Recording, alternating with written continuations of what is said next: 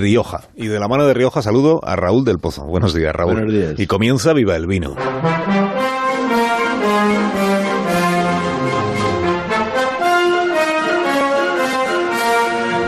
Cuando tú quieras, maestro.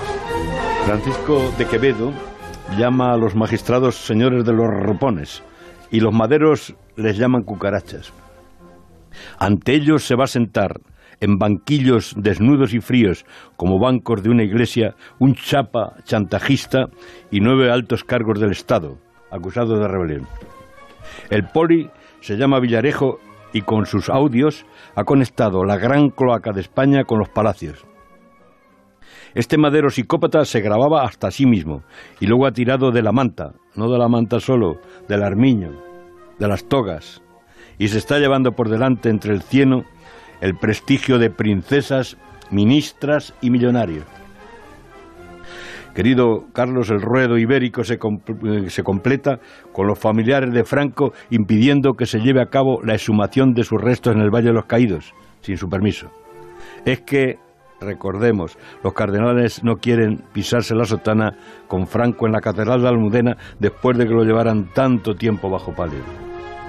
Además, hoy se sabrá si la Fiscalía del Tribunal Supremo acusa de rebelión rebelión, es decir, lo que llamaban traición en los tiempos de Bellido Dolfos, como tú has señalado antes.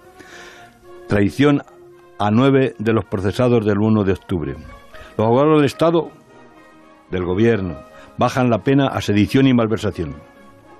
Y la oposición acusa a Pedro Sánchez de humillar a España.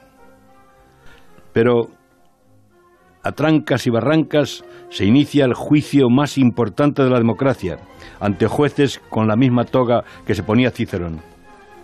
Los del proceso se van a enfrentar a la oscuridad del Estado, el monstruo más frío de todos los monstruos fríos. Y en esta copla de ciegos no deseamos a nadie a la cárcel, que es parecida a la muerte. Pero hoy brindemos, hoy que es el día señalado, por la justicia con Gran Clos la Ermita, el vino más caro de Cataluña, que se cría en la zona del Priorato. Y viva el vino. Que tengas un buen día, Raúl, y hasta la semana que viene. Adiós.